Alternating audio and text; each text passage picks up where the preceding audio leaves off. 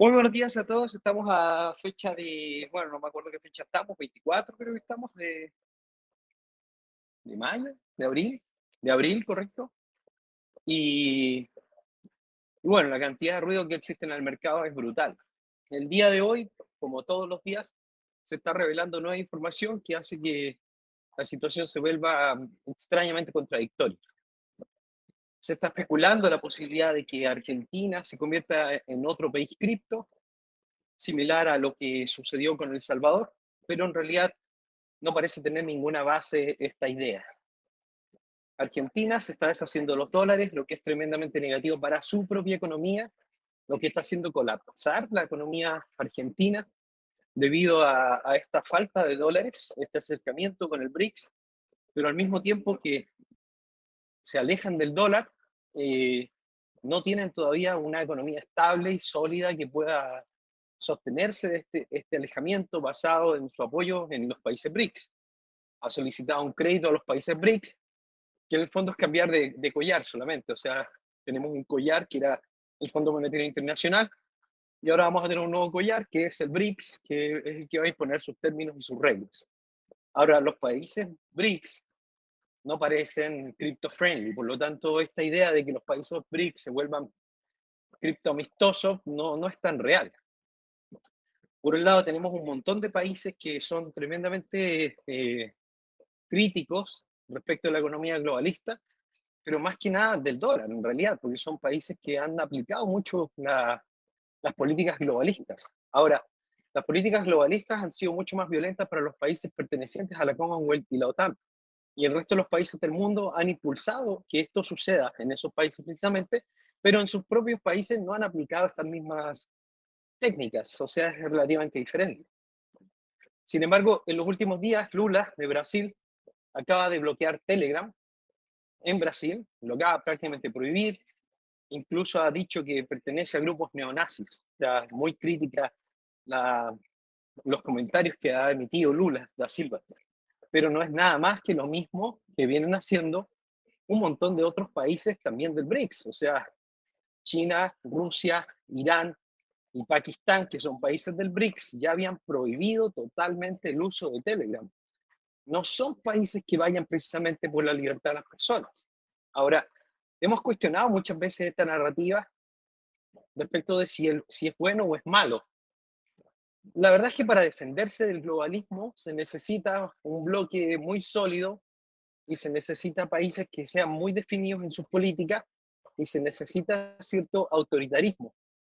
China, que es un país tan grande, igual que la India, igual que Rusia, en muchos aspectos son países que son muy difíciles de organizar a través de estas economías superabiertas. Entonces necesitan gobiernos centralizados para poder estructurarse y estos necesitan tener fuerza y autoridad. Entonces es una contradicción entre lo que nosotros queremos, que es un modelo totalmente liberal, que está más ligado a las ideas del, globalismo, que, gobiernos fuertes y que puedan tomar decisiones, que es la idea del socialismo. Por lo tanto, hay una contradicción entre las cosas que creemos y las cosas que suceden. El, el BRICS sí es una opción al globalismo, pero también impone su modelo. Sin embargo, todos pertenecen al Fondo Monetario Internacional, o sea, perdón, al Foro Económico Mundial, y van habitualmente a las reuniones del Foro Económico Mundial, y han firmado todos los, los, aspectos de la Agenda 2030. Todos pertenecen a la Agenda 2030 y todos están aplicando políticas bastante similares a, a este modelo. Por lo que es muy difícil creer que, que realmente hay una oposición.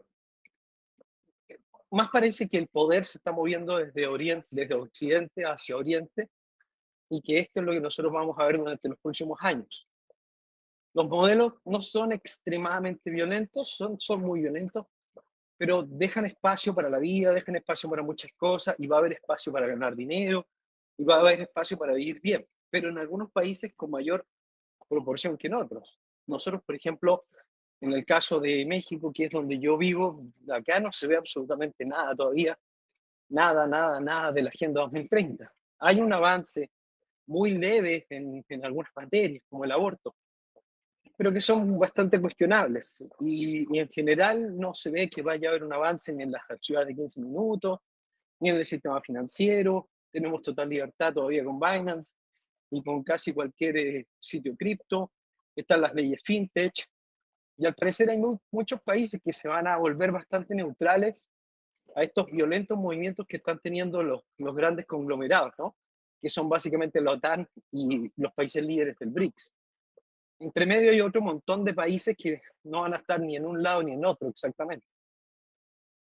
Argentina está bajo una crisis compleja, pero yo no veo por ninguna parte que, que pueda convertirse en un cripto país. Tampoco se ve que ningún país del mundo vaya a convertirse en un cripto país, porque tanto los requerimientos del Foro Monetario Internacional, Fondo Monetario Internacional, como los de los países BRICS, están relacionados con no permitir, eh, digamos, otros modelos alternativos financieros. Y por lo tanto el modelo cripto, que no es un modelo tampoco en sí mismo, evidentemente no tiene ningún sustento, no tiene ningún sustento, ni tiene ningún proyecto, no hay ningún proyecto en el mundo cripto, no tenemos ninguna asociación cripto, no tenemos ningunos líderes políticos cripto que estén instaurando y ofreciendo un nuevo modelo financiero que solucione todos los problemas. Solamente tenemos un montón de frases de propaganda para promover Bitcoin. Es, que eso es lo que tenemos. Más allá de que yo pueda parecer anti-Bitcoin, soy una persona sumamente objetiva que estudia e investiga y les digo, nosotros no tenemos un modelo financiero alternativo, no lo tenemos. Dejen de soñar y dejen de hablar tonterías. No tenemos un modelo financiero alternativo. Nosotros no tenemos un modelo económico alternativo. Lo que nosotros tenemos son herramientas de programación que pueden ser útiles para la descentralización y limitar el poder de entidades centrales. Pero al medio de todo esto hemos puesto precisamente a unidades centrales, hemos puesto precisamente a, personas a cargo. O sea, todo el mundo cripto, todo el mundo cripto depende de Binance. Dependemos de Shao. Dependemos de Paolo Ardoino, de USDT. Dependemos de dos personas. O sea, prácticamente todo lo que ha sucedido en el universo cripto depende de unidades absolutas y totalmente centralizadas que operan como cajas negras de las cuales realmente no sabemos qué es lo que están haciendo y que se ha estado descubriendo durante los últimos meses que son realmente un, un, fraude. Tanto USDT como Binance, que es el tema del día de hoy. Entonces, nuestra economía, la economía cripto, que nos gusta tanto porque es descentralizada y no pagamos impuestos, en realidad nos gusta por las razones equivocadas, ¿no? No nos gusta por las razones buenas. No nos gusta porque la economía cripto esté ayudando a las comunidades ecológicas a que se defiendan. No nos gusta porque estemos ayudando a que la economía rural se desarrolle. No nos gusta porque le está dando oportunidades a los abuelitos y le está dando oportunidades a los niños no nos gusta por, ninguna razón buena. No, nos gusta porque podemos mover dinero de un lado a otro sin pedirle explicación, sin darle explicaciones a nadie, porque no pagamos impuestos, porque evitamos declarar, porque evitamos a los gobiernos, que no son razones exactamente buenas, si me comprende, son razones más bien ambiciosas. Lo que han hecho es explotar la avaricia y la ambición de nosotros, los seres humanos, y, y eso ha permitido los abusos, que probablemente ellos mismos los impulsaron. Al crear esta ley en la cual viene y dice Barack Obama a través de la CFTC, porque es Barack Obama quien en el 2015 valida Bitcoin y valida las criptos legalmente en todo el mundo, y gracias a eso es que entra el capital en cripto y se produce la burbuja cripto.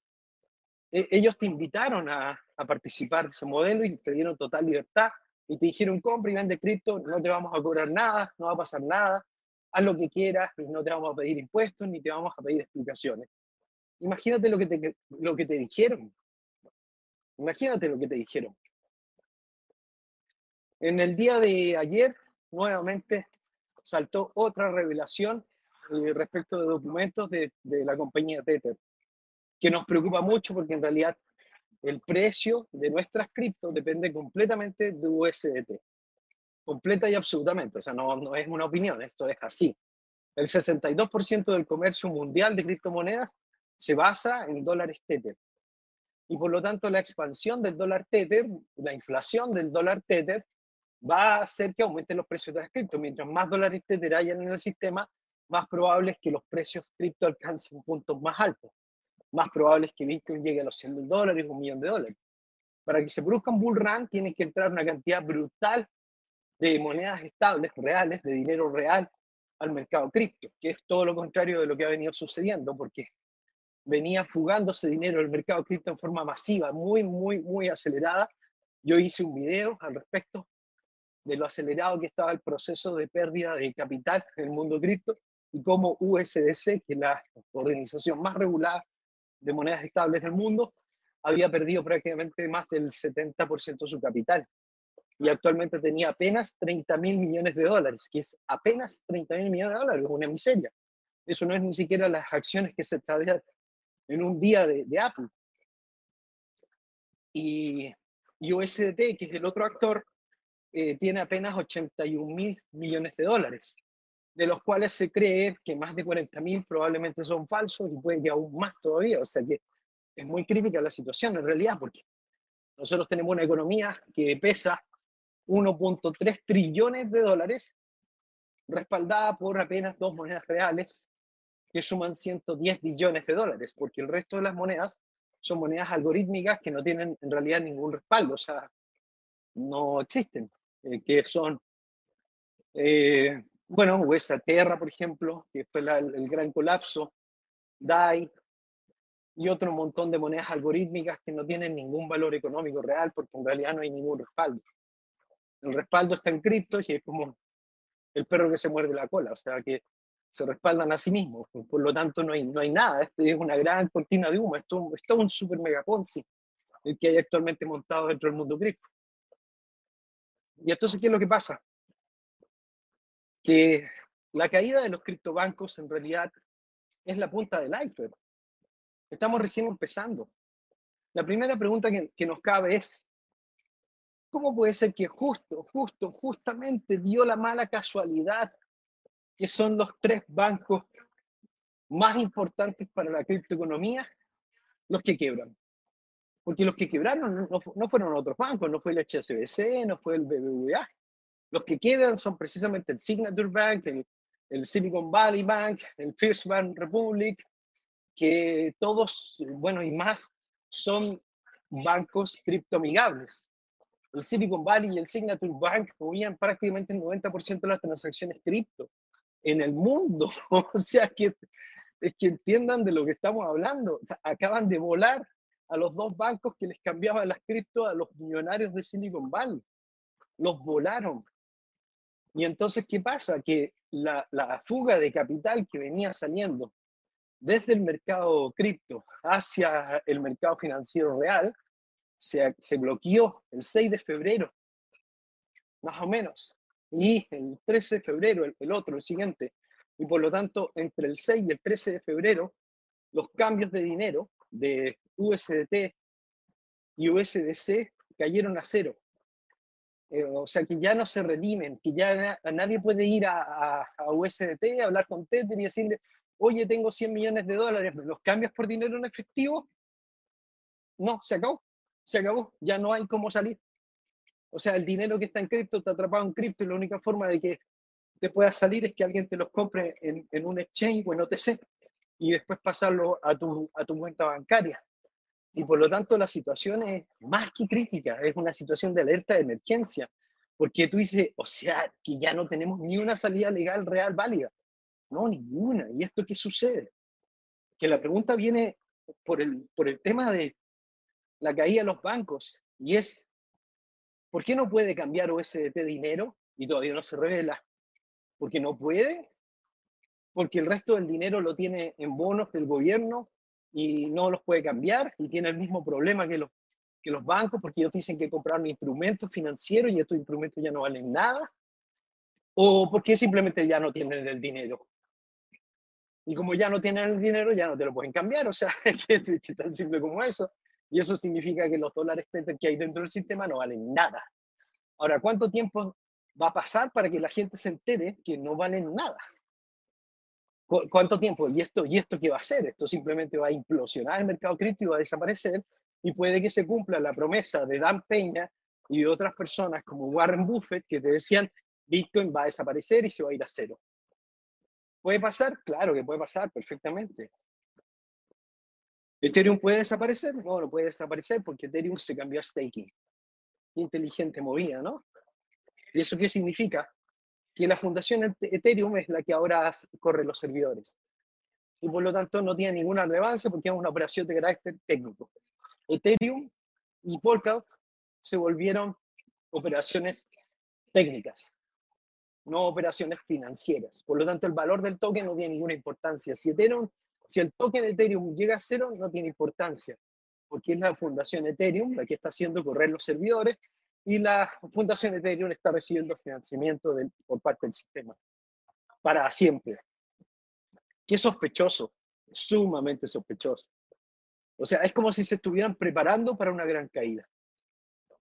Eh, ni Ethereum, ni Polkadot, ni ninguna de las compañías que hacen staking, digamos, de monedas, las compañías que pasaron a POS, van a desaparecer. En cambio, las, las compañías POS tienen mucho riesgo. ¿Por qué? Porque gastan mucha energía y tienen un alto costo de mantención. Y esto significa que si en algún momento para ti ya no es rentable minar bitcoins, vas a pagar tu máquina. Y si es que Bitcoin cae muy abajo debido a su alto nivel de dificultad de minería, puede desaparecer. Es altamente riesgoso, extremadamente riesgoso. Mucho más riesgoso de lo que la gente se imagina. Ahora, a partir del 13 de febrero, que no hay ningún cambio de USDT. Mientras Paolo Ardoino, que no es broma, eh, nadie lo ha visto en seis años, que no estamos bromeando, yo no estoy inventando. A mí me encantaría decirte que lo ven en todos los eventos, que yo lo vi en Avalanche, que yo lo vi hablando en la conferencia de Bitcoins en, en mayo del año pasado, pero no, no es verdad, o sea, que nadie lo ha visto en seis años. Hace seis años que Paolo Ardoino se escondió y Paolo Ardoino ni siquiera es el dueño de la compañía. Paolo Ardoino es la cara de un Ponzi que no se sabe realmente quién es el propietario, porque el CEO de la compañía ni siquiera existe. Hay una foto en internet y jamás nadie lo ha visto. El CEO de una de las compañías más grandes del mundo de, cripto. Puede que sea todo simplemente una cubierta de la CIA y que la CIA haya descubierto la forma en manipular el mercado cripto a través de USDT. Es que es que muy probable que eso lo que sea realmente.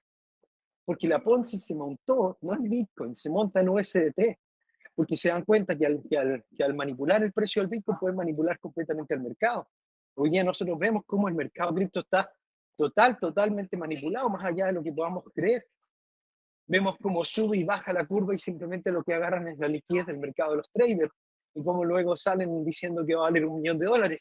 ¿Quién sale diciendo que va a valer un millón de dólares? Un ex ejecutivo de Google. No estamos hablando de ningún libertador del mercado, un ex ejecutivo de Google. Y mientras tanto, el otro gran pilar de la criptoeconomía es Michael Saylor, una persona que tiene el récord más malo que existe en la industria a nivel mundial, una persona que se murió durante las .com, que quebró sus compañías, que perdió todo el capital y que actualmente además tiene entre sus accionistas a George Soros. O sea, ¿hasta dónde está el sistema dentro del mercado cripto? La verdad es que pueden estar hasta el fondo. Y puede que esta persona que estamos mirando sean actores que simplemente están cumpliendo un rol, un papel, igual que en esta pelea entre China y Estados Unidos, que no tiene ninguna realidad, no, tiene ni, un ápice de, de realismo, porque el mismo Joe Biden hace negocios en China y en Ucrania, entonces ¿de qué me están hablando?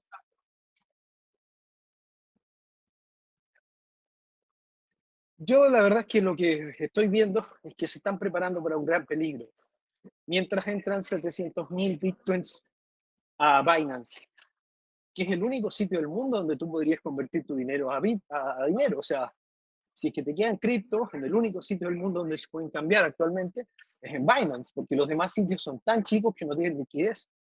En, en muchos de los sitios que tú ves hoy día de bitcoins, vendes 5 mil dólares en bitcoin y el precio te baja 10%, 10% por 5 mil dólares. O sea, qué chiste. O sea, es que no hay, no hay liquidez. No hay liquidez en ninguno de los sitios del mundo de cripto. En el único sitio donde supuestamente hay liquidez es en Binance. pero resulta que la liquidez Binance puede ser falsa porque puede ser que esté inflada por cuentas inventadas por el mismo Binance que están infladas con USDT y también son falsos. Entonces, ¿qué probabilidad hay que todo eso sea real? Bueno, te garantizo que ninguna. Y no es, una, no es, no es un pesimismo ni es que yo sea anticripto. dentro del análisis de cualquier persona medianamente razonable con algunos estudios de finanzas y economía, te puedo decir que no hay ninguna probabilidad de que lo que está sucediendo dentro de Binance en USDT sea real. Eso posiblemente es en un 99% de probabilidades un súper mega fraude. Hay una posibilidad de que no lo sea, bueno, la dejo abierta, pero yo no veo por ningún lado que no, que no sea un fraude.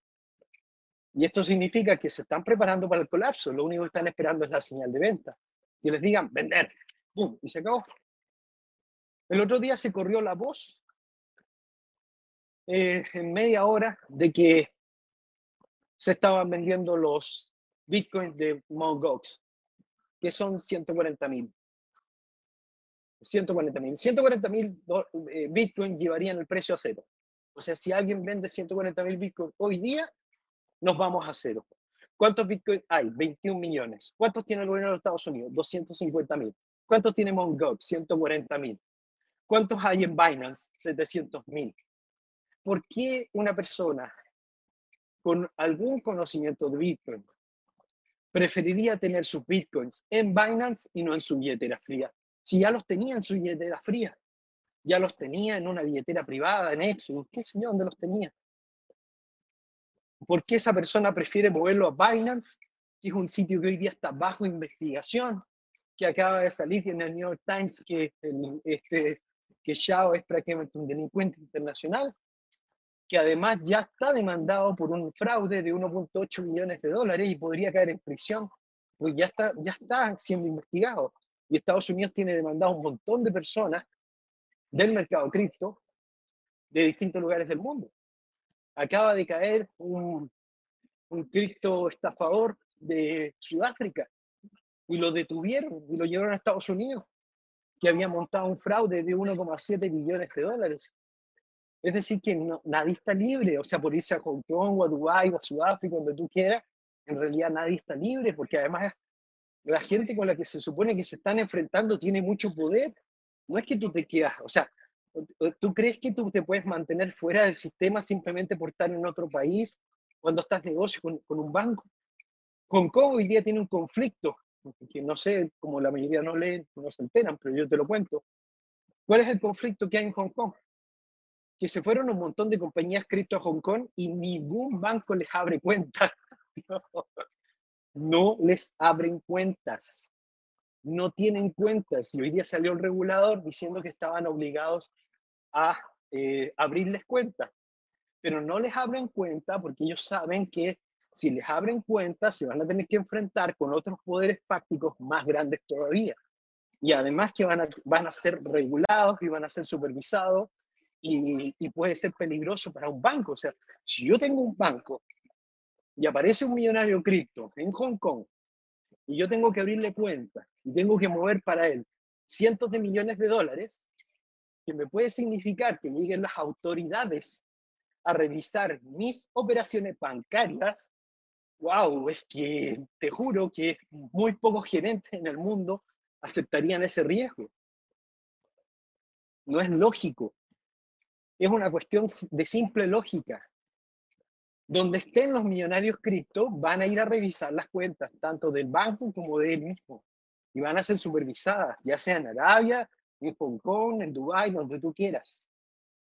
Y nadie quiere enfrentarse a eso, porque muchos de los negocios que hacen todos los bancos del mundo son precisamente con la Reserva Federal. Son, es precisamente con cuentas de Estados Unidos. Como yo te contaba, yo tengo amigos con cuentas bloqueadas en Hong Kong hace 10 años que nunca más las pudieron abrir por dineros que supuestamente venían de Oriente, que no habían pagado impuestos o que, o que habían sido hechos en negocios que no eran legales exactamente en Estados Unidos, que no eran ni legales ni, ni nada raro, pero así funcionan las leyes financieras internacionales. Entonces, el nivel de dificultad, el nivel de riesgo es extraordinariamente alto. Nosotros nos sostenemos sobre Binance que ya está bajo investigación, eh, que ya fue acusado de tener eh, inside trading falso, que ya tiene cientos de Ponzi montadas dentro de su sistema, de un montón de tokens falsos que no hacían nada, que ya tiene una demanda por 1,8 millones de dólares, donde el, el, el, el Shao está siendo apuntado como prácticamente un criminal, donde además se descubrió que supuestamente, pues yo no lo sé, pero se descubrió que estaba lleno de cuentas de norcoreanos, que eran los que movían todas las Ponzi, las estafas y se robaban dinero, y Binance les daba cuentas, y que Binance trabaja con el gobierno de Norcorea, y ahora actualmente se descubrió que dentro de la red Bitcoin y también en Binance hay una gran cantidad de cuentas militares rusas, o sea, lo único que hay aquí es riesgo, es riesgo de que lo destruyan todo totalmente en cualquier momento. Entonces, no tiene que ver con lo que yo quiera o lo que yo quiera creer o que yo quiera hablar mal del cripto, tiene que ver con los, los hechos que se están presentando frente a nosotros, que son totalmente distintos de los hechos que se presentaban hace dos años atrás, cuando teníamos al mismo JP Morgan cambiando bitcoins en OTC, cuando teníamos al mismo Bank of America ofreciéndote bitcoin, o sea, el Banco, el Banco de América te, ofrecía bitcoins y te los cambiaba y tú les pasabas el dinero y ellos mismos te daban bitcoin. Esa era la figura hace dos años, por eso estábamos comprando bitcoin, porque los bancos lo estaban utilizando como base del sistema financiero. Y, no solamente era el discurso del oro digital, sino que se le estaba respetando como tal. Pero cuando cambia la dinámica del poder, cambia la narrativa, empiezan a, a cambiar las leyes y nos anuncian nuevas regulaciones, todo, todo eso que veníamos creyendo cambia. Y todo eso se exacerba con la guerra de Ucrania-Rusia, donde empieza la deconstrucción del modelo y donde yo empiezo a comentar que era mejor tomar resguardos, desde mucho tiempo atrás, como siempre se hace, tomar resguardos. Ahora para mí la situación es prácticamente de, un casino, o sea, en cualquier momento todo esto va a estallar. ¿Cuánto tiempo dure Tether? Bueno, Tether es muy grande actualmente y tiene mucho dinero y se ha utilizado para lavar dinero incluso para los demócratas y para Ucrania. Entonces, algunas personas tienen la teoría, como comentaban en el foro, de que no puede caer porque es demasiado grande, porque hay demasiados intereses ahí. Claro, es posible, es posible que haya muchos intereses y lo hayan durado una buena cantidad de tiempo, pero eso es como, es como una ruleta rusa, ¿no? O sea, ya veamos quién se muere en esta ocasión. Veamos, veamos a quién se llevan preso esta semana. A ver, veamos a quién destruyen. Veamos cuál. Las apuestas no son si es que va a haber una próxima quiebra en el mercado cripto. La, la apuesta es, es, a quién le va a tocar la bolita. o sea, ¿quién, les, ¿quién saca el premio esta semana? Esto es como las sillas calientes, ¿no? O sea, alguien eh, no, sacan una silla y bueno, seguimos bailando, hacemos que como que no pasó nada, nos sentamos todos y ¡pum! Otro que se murió. Saquemos otra sillita y continuamos con el musical. Actualmente el mercado cripto ya no tiene respaldo no tiene ningún respaldo. El último respaldo que le quedaba era USDT. El único respaldo que le queda es USDC y probablemente ese respaldo ya no lo vamos a poder usar porque no deben tener tomado algunos supermillonarios cripto. O debe ser simplemente el dinero que mantienen los exchanges para poder seguir con el juego del dinero de, de, del trading, ¿no? Porque mientras puedan seguir sacándole dinero a la gente, porque la gente mete dinero real a sus cuentas y, y, en trading pierden un montón de dinero. El 97% del mercado cripto pierde dinero en trading. Hay algunos que ganan dinero en cripto y yo los felicito a los traders que sean buenos y, y si creen que esa es la forma de hacerlo, bueno, fantástico, pero yo, yo no creo. Igual que toda la gente que está dedicada a las Ponzi, como, como hablaba el otro día un chico también dentro de la academia, que decía que seguía ganando dinero, y claro, bueno, sí, si estás participando en el Ponzi, de imprimir NFT y después venderlo rápido, rápido, rápido, eso ya no es un negocio, eso es participar del Ponzi, ¿no? Si, si dominas el Ponzi, puedes hacer dinero, claro, fantástico, pero no es fiable, no es de largo plazo y, y, y nadie puede sobrevivir en esos negocios porque ganas, ganas, ganas hasta que pierdes. Así, así como funcionan esos negocios. No, eso ya no es invertir y por lo menos no es lo que yo hago, ni promuevo, ni enseño. Hoy día es más seguro que te compres un terreno y te pongas a plantar verdura que, que esperar ganancias en, en cripto. Hoy día es, es más rentable que cualquier otra cosa, como digo yo, en acciones, en Tesla o en lo que tú quieras. Así que hay muchas cosas sucediendo que no son exactamente buenas y cada día se revelan más cosas que son más críticas. Ya pensábamos que lo de USDT era sumamente peligroso, pero con la información de que ya ni siquiera se puede redimir, eh, esto ya se vuelve muy crítico. Esto es una alerta roja, pero ya es que esto ya es una bandera de tsunami. Esto ya no es una bandera de, oye, ten cuidado que la, la playa está un poco agitada, no oye, corran porque viene un tsunami. o sea, que, o sea, es que no sé si dimensiona lo que significa que USDT no te cambie eso por dinero. El por qué no se ha revelado todavía, pero cuando se revele puede ser de espanto, porque si se revela que es porque no tienen fondos, bueno, se acabó el mercado cripto, bye bye, cierra la puerta por fuera. Bueno, un gran saludo, que les vaya bien a todos, nos vemos y lo siguiente pregúntenmelo en el foro. Chao.